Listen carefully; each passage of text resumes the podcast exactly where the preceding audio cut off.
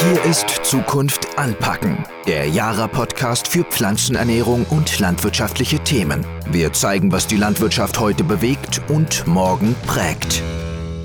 Hallo und herzlich willkommen zu einer neuen Episode von Zukunft anpacken. Nutztierhalter stehen in diesen Zeiten vor ziemlich großen Herausforderungen. Mit Blick auf den Klimawandel und den Schutz unserer Umwelt wird die Nutztierhaltung aus unterschiedlichsten Ecken angemahnt. Die Fleischproduktion radikal herunterfahren, das ist als Forderung längst in der Mitte der Gesellschaft angekommen. Doch wie sinnvoll ist das tatsächlich und wie kann und sollte die Nutztierhaltung der Zukunft aussehen? Darüber spreche ich in dieser Episode mit Professor Dr. Wilhelm Windisch. Er ist Inhaber des Lehrstuhls für Tierernährung an der Technischen Universität München und ich sage herzlich willkommen, Herr Windisch.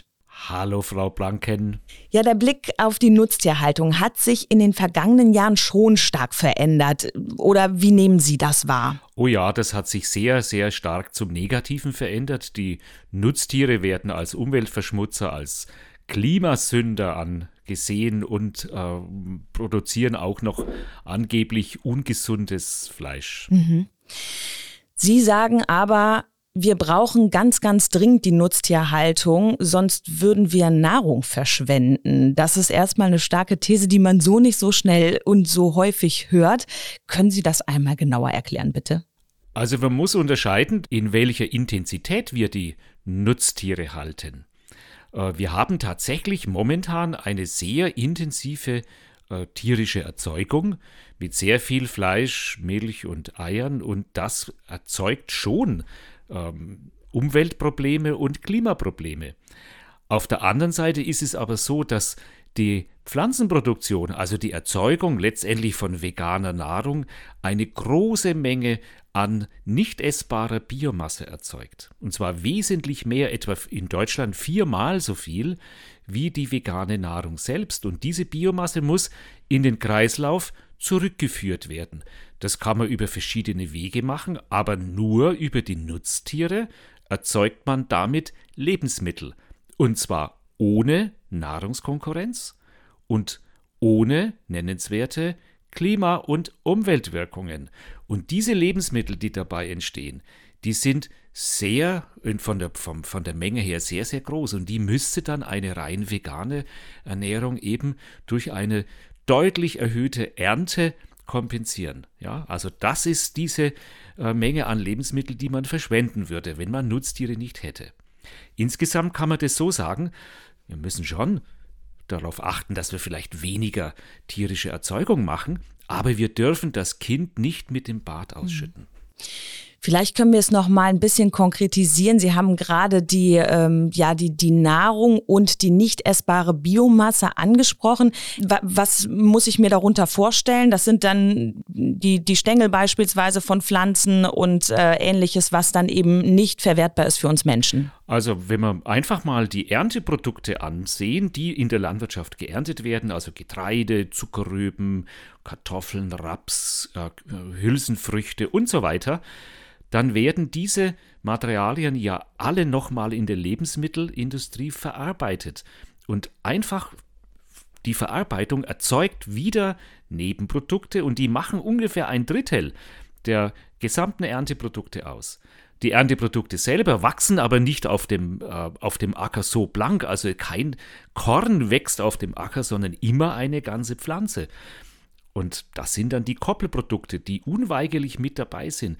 Das ist mindestens das Doppelte dessen, was man erntet, sind Koppelprodukte. Und dann haben wir natürlich noch das Grünland. Absolutes Grünland, das man gar nicht den Acker überführen kann. In Deutschland ist es 30 Prozent.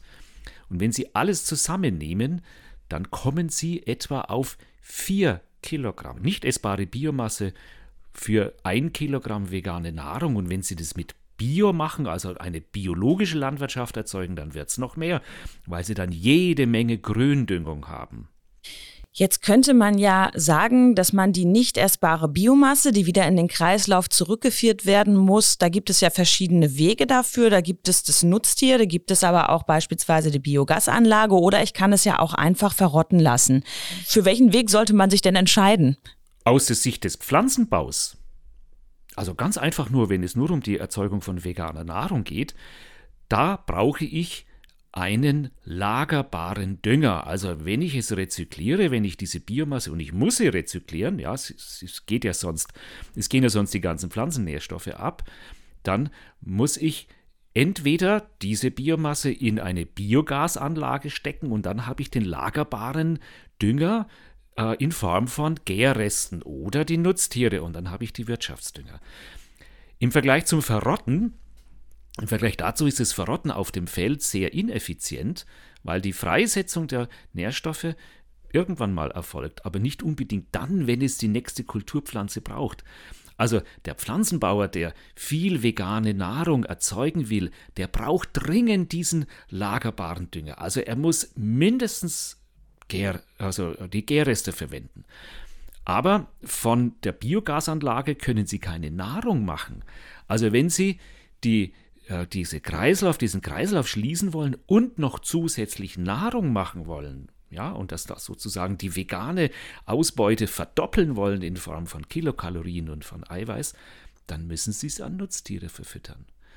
Also entscheidend, entscheidend ist die Verfügbarkeit eines lagerbaren organischen Düngers.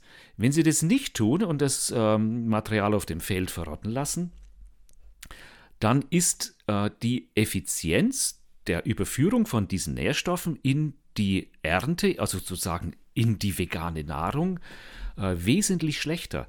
Ganz einfach, weil die Nährstoffe irgendwann mal freigesetzt werden, aber nicht dann, wenn es die Folgekultur im nächsten Jahr braucht.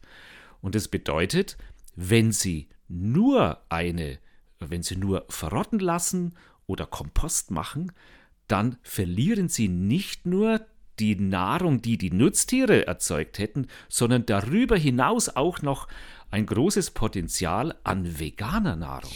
Wenn man aber ans Nutztier denkt, der Otto Normalverbraucher, der vielleicht gerade nicht Landwirt ist, dann denkt man immer daran, oh, die stoßen doch aber dieses wahnsinnig viele Methan aus. Das ist doch, wenn ich, wenn ich veredel, habe ich doch letztlich immer ein Problem damit, dass ich noch wieder mehr Emissionen freisetze. Die Emissionen äh, sind tatsächlich ein wichtiger Punkt, den man da beachten muss. Zunächst mal muss man sagen, ist es der nicht essbaren Biomasse eigentlich egal, wie sie wieder zurückgeführt wird in den landwirtschaftlichen Kreislauf. Also ob sie es verrotten lassen oder in eine Biogasanlage oder an ein Nutztier äh, verfüttern, die Emissionen sind gleich groß. Also es wird die gleiche Menge an Stickstoff freigesetzt, es zirkuliert die gleiche Menge an äh, Kohlenstoff, also auch das Verrottenlassen macht selbstverständlich auch CO2-Emissionen. Der einzige Unterschied, der hier bei dem Vergleich auftaucht, ist die Tatsache, dass ein Wiederkäuer bei der Verwertung der nicht essbaren Biomasse äh, Methan bildet, also ein Teil des Kohlenstoffs, der hier sowieso zirkuliert, der erscheint als Methan. Dieses Methan ist in der Tat eine, ein sehr klimawirksames Gas. Aber Gott sei Dank hat Methan eine sehr kurze Lebensdauer eine Halbwertszeit von etwa acht bis zwölf Jahren. Und es bedeutet, dass wenn wir äh, die Anzahl unserer Wiederkäuer konstant lassen, dass die Bildung des Methans im Gleichgewicht steht mit dem Abbau des Methans. Also die Methankonzentration in der Atmosphäre wird durch die Verfütterung dieser nicht essbaren Biomasse an Wiederkäuer nicht erhöht. Sie tragen also nicht zu einer zusätzlichen Erwärmung des, des äh, Klimas bei. Die Wiederkäuer, die könnte man jetzt abschaffen, dann hätte man natürlich schon einen kleinen Gewinn an, äh, an, an Temperaturentlastung, aber das würde durch das CO2 ganz rasch wieder aufgefüllt werden, weil das CO2 aus fossilen Quellen eine für unsere, äh, für unsere Zeithorizonte praktisch unendliche Lebensdauer in der Atmosphäre hat. Also das sind diese zwei Dinge. Wir, wir setzen das immer gleich, Methan und CO2 mit einem fixen Faktor, aber wir unterschlagen dabei, dass es ganz unterschiedliche Lebensdauern hat, das CO2 und das Methan. Hm.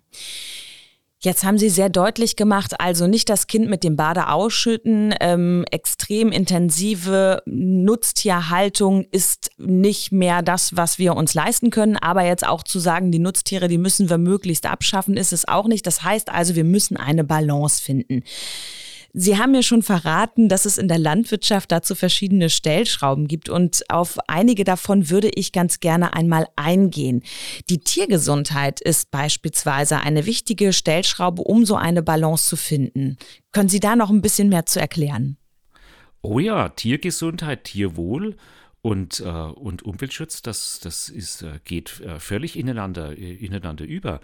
Was wir brauchen, sind Nutztiere, die eine lange Lebensdauer haben. Also eine Milchkuh, auch wenn sie Methan ausscheidet. Natürlich müssen wir versuchen, dass die Methanemission so klein wie möglich zu gestalten und runterzubringen, so weit wie es geht. Ja? Und damit sozusagen die Milch, die damit erzeugt wird, mit einer möglichst geringen Belastung äh, erzeugt wird, brauchen wir Tiere, die lange leben, die eine hohe Lebensleistung haben. Und ein langes Leben das ist, das, das geht nur mit gesunden Tieren. Ähm, da müssten wir auch zum Beispiel Zuchtziele vielleicht verändern. Also wir bräuchten Tiere, die also nicht auf sehr hohe Milchleistungen äh, gezüchtet sind, die ja wieder Kraftfuttermittel brauchen, die ja irgendwo dann doch mal vielleicht auf der Ackerfläche angebaut werden, sondern wir brauchen Tiere, die mit dem Grobfutter, also mit Gras, mit Stroh, mit Heu und mit diesen faserreichen, nicht essbaren Dingen ähm, hervorragend umgehen können. Ein weiteres Stichwort, eine weitere wichtige Stellschraube ist die Digitalisierung, oder? Ja, die Digitalisierung ist ähm, für eine moderne, zeitgemäße Landwirtschaft enorm wichtig. Es geht also nicht darum, sozusagen wieder zurückzugehen oder die, die, das Rad der Geschichte wieder zurückzuschrauben und eine, einen landwirtschaftlichen Betrieb zu machen, der sozusagen der kleine Mikrokosmos ist mit allen, äh, mit allen Stoffströmen innerhalb des Betriebs, sondern es geht darum, mindestens auf regionaler Ebene all die Stoffströme, von denen ich gesprochen habe, auch die nicht essbaren Biomasse, die Nebenprodukte bis hin äh, zum Konsum und den Dingen, die zum Beispiel in einem Einzelha Einzelhandel eben nicht verkauft werden und vielleicht weggeworfen werden, das alles in einem Kreislaufwirtschaft zusammenzuführen. Und dazu müssen sich die Landwirte natürlich vernetzen. Also es kann weiterhin spezialisierte Landwirte geben, aber sie müssen sich eben miteinander vernetzen. Und die Basis von all dem ist natürlich der Pflanzenbau. Der Pflanzenbau muss erstmal Biomasse machen. Da müssen wir schauen, dass das allermeiste davon, möglichst viel davon, in die vegane Nahrung hineinfließt und dass das, was übrig bleibt, dann über die Nutztiere verwertet wird. Und das geht eben nur über Digitalisierung, Vernetzung von Stoffströmen, Sensortechnik und so weiter. Hm.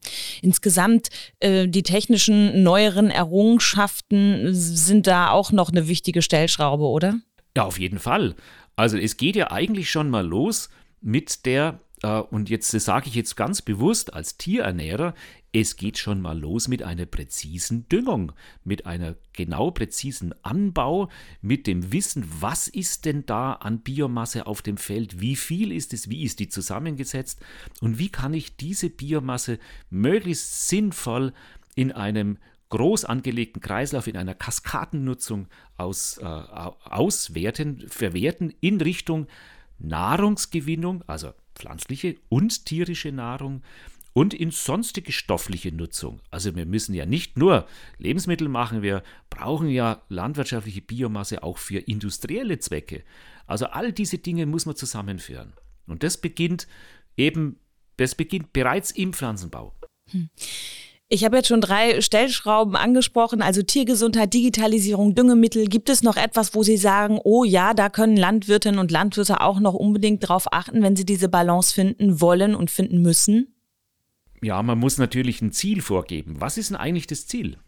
Das Ziel sollte sein, dass ich mit der wertvollen landwirtschaftlichen Nutzfläche, die ich habe, dass ich möglichst viel Nahrung gewinne, pflanzliche und tierische Nahrung gewinne, ähm, mit einem Minimum an Klima- und Umweltwirkungen.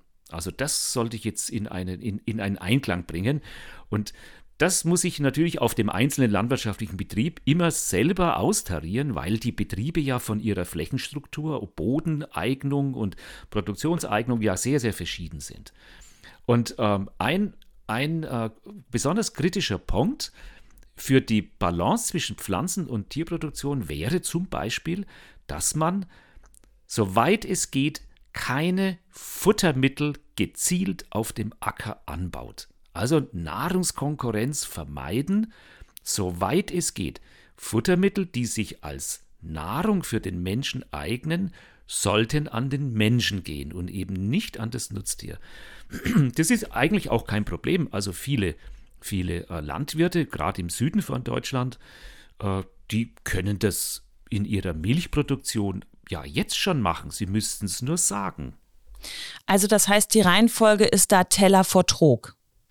Ganz klar, erst kommt der Teller, dann kommt der Trog und danach kommt der Tank. So, sofern Biomasse nicht mehr weiter als Biomasse genutzt werden kann, also Mist zum Beispiel, oder es gibt ja auch viele, äh, viele Koppelprodukte auf dem Acker, die, die gar nicht futterwürdig sind, das gehört in eine Biogasanlage. Ja, also da muss man dann Energie draus machen, wenn es als, als, als Biomasse nicht weiterverwertbar ist. Teller, Druck, Tank. Jetzt können die Landwirtinnen und Landwirte ja selber eben an diesen Stellschrauben drehen. An allen lässt sich vielleicht auch nicht immer so drehen, wie man sich das wünschen würde als jemand, der einen Hof betreibt. Wie ist das mit politischen Rahmenbedingungen? Ja, das ist äh, jetzt die Herausforderung. Also wir brauchen einmal den Konsens mit der Gesellschaft, dass die Gesellschaft auch erkennt, dass die Landwirte hier äh, gute Dinge tun und auch gute Dinge für die Umwelt und für das Klima tun, ja, dass sie sich äh, Mühe machen. Und wir brauchen auch einen gewissen politischen Schutz, also Schutz durch, die, durch Politik, durch Rahmenbedingungen. Ja, und diese, diese Kreislaufwirtschaft, wie ich sie jetzt so skizziert habe, die Vermeidung von Nahrungskonkurrenz, aber trotzdem das Maximieren der Nahrung, der, der Gewinnung von pflanzlicher und, und tierischer Nahrung mit minimaler Wirkung für die Umwelt und für das Klima, das funktioniert eigentlich nur mit Landwirten, mit einem Mosaik an Landwirten in unserer Landschaft. Und dazu brauche ich den Schutz des ländlichen Raums. Also wir müssen gucken, dass unsere Landwirte erhalten bleiben, weil dieses Ziel, das ich wie ich äh, skizziert habe, der Markt, der regelt das nicht. Braucht es dafür in bestimmter Hinsicht vielleicht auch noch wieder mehr einen ja, Diskurs mit der Öffentlichkeit? Sie haben das eben kurz angesprochen. Also die Gesellschaft muss eben im Konsens sein, okay, Nutztierhaltung ist nicht per se böse, sondern äh, wir müssen ja diese Balance finden. Ist die Gesellschaft, die Öffentlichkeit da vielleicht auch manchmal nicht informiert genug? Und wessen Aufgabe wäre das denn dann zu informieren? Ja, die Öffentlichkeit ist, ist in der Tat wenig informiert. Ich, ich, ich sehe es ja äh, an den Reaktionen von vielen Vorträgen. Die Leute sind ganz überrascht und sie sind auch ganz froh drum, dass sie ähm, die Dinge ähm, auch so erklärt bekommen, dass sie sagen, sagen können, okay, ich muss mich nicht schämen, wenn ich ab und zu mal ein Fleisch konsumiere. Ja, da sind die auch sehr, äh, sehr angetan dafür. Äh, und äh, was wir, also was wir vermeiden müssen in dem Fall, ist, dass wir Ursache und Wirkung umdrehen. Also wenn man sagt, wir wollen einfach die Tierzahl vermindern oder wir wollen Flächen aus der Produktion nehmen, wenn es von oben auf die Landwirtschaft drüber gestülpt wird, dann heißt es noch lange nicht, dass die Landwirtschaft jetzt äh, umweltfreundlicher wirkt. Es muss von unten herauskommen, aus der Landwirtschaft selbst und es muss auch die Landwirtschaft dann kommunizieren als solches, ja, dass sie es so äh, richtig macht. Und interessant ist es ja, dass äh, im Endeffekt kommt es aufs Gleiche raus. Also wenn wir eine, eine, äh, eine nachhaltige Kreislaufwirtschaft betreiben, dann haben wir auch weniger Nutztiere, dann haben wir weniger Emissionen, dann gibt es aber auch deutlich weniger Fleisch, vor allen Dingen Geflügelfleisch, Schweinefleisch, weniger Eier und auch ein bisschen weniger Milch. Also die Reduzierung der der tierischen Erzeugung kommt dann auch mit. Es kommt zum gleichen Endergebnis, aber der Weg ist völlig unterschiedlich. Und wenn es von der Landwirtschaft ausgeht, ist der Gewinn an Umweltschutz und an Klimaschutz wesentlich größer, als wenn man es von oben einfach nur so pauschal mit dem Rasenmäher runterdrückt. Ja? Und dieses, dieses Prinzip zu erläutern, das ist die Aufgabe der Landwirtschaft. Die Landwirte sind da viel zu still. Ja, vielen Dank, Herr Professor Windisch, für diese offenen Worte. Ich würde ganz zum Schluss gerne mal so ein kleines Szenario zeichnen, damit man es sich noch mal vorstellen kann. Könnten Sie das ähm, Szenario beschreiben, wie es aussehe, wenn wir keine Nutztiere mehr hätten in unserer Landwirtschaft? Wenn wir keine Nutztiere hätten, dann würden also große Landschaftsbezirke einfach verwalten. Also da würden sich so manche in den Bergen dann schon ähm, schon ein bisschen umschauen. Also wir hätten äh, wahrscheinlich größere Probleme mit, äh, mit Landnutzung. Wir müssten uns was überlegen, wie wir die, die, ähm, wie wir die Kreislaufwirtschaft anders machen. Wir müssten es dann mit Biogas arbeiten irgendwie, damit wir lagerbaren organischen Dünger haben. Und wir hätten etwa, äh, wir, äh, wir hätten einen Verlust an, an Nahrung äh, tierischer Herkunft, dass wir durch eine etwa eine Verdopplung der veganen Produktion kompensieren müssten. Das, ist diese, das sind diese Nahrungsmittel, die durch die sowieso vorhandene, nicht essbare Biomasse erzeugt werden. Ja, das heißt, Sie müssten bei einer veganen Landwirtschaft müssten Sie wesentlich mehr düngen, wesentlich intensiver arbeiten und das würde dann die Emissionen wieder nach oben treiben. Also es gibt viele Publikationen, die es eigentlich sehr schön zeigen, dass es ein Minimum gibt an Umweltwirkungen, in, in zwar dann, wenn Pflanzenproduktion und Tierproduktion in einem ausgeglichenen Gleichgewicht stehen. Ja, dieses Gleichgewicht ist natürlich weit entfernt von dem, was wir heute haben, aber eine rein vegane Landwirtschaft wäre eben nicht die nachhaltigste, sondern das ist im Gleichgewicht dieser beiden Produktionsformen. Da ist die, die Nachhaltigkeit am größten. Ja, vielen Dank. Also noch einmal zusammengefasst, das Nutztier gehört in unseren Kreislauf rein und ähm, wir müssen eine bessere, eine andere Balance finden. Herr Professor Windisch, vielen Dank für das spannende Gespräch. Wir sind am Ende von Zukunft anpacken. Hört auch beim nächsten Mal wieder rein und wenn ihr ja zwischendurch ein bisschen etwas von Yara sehen wollt, dann schaut doch mal auf dem Instagram-Kanal Yara Deutschland vorbei. Bis zum nächsten Mal. Tschüss. Tschüss. Das war Zukunft anpacken, der Jara-Podcast für Pflanzenernährung und landwirtschaftliche Themen. Weitere Informationen auf jara.de.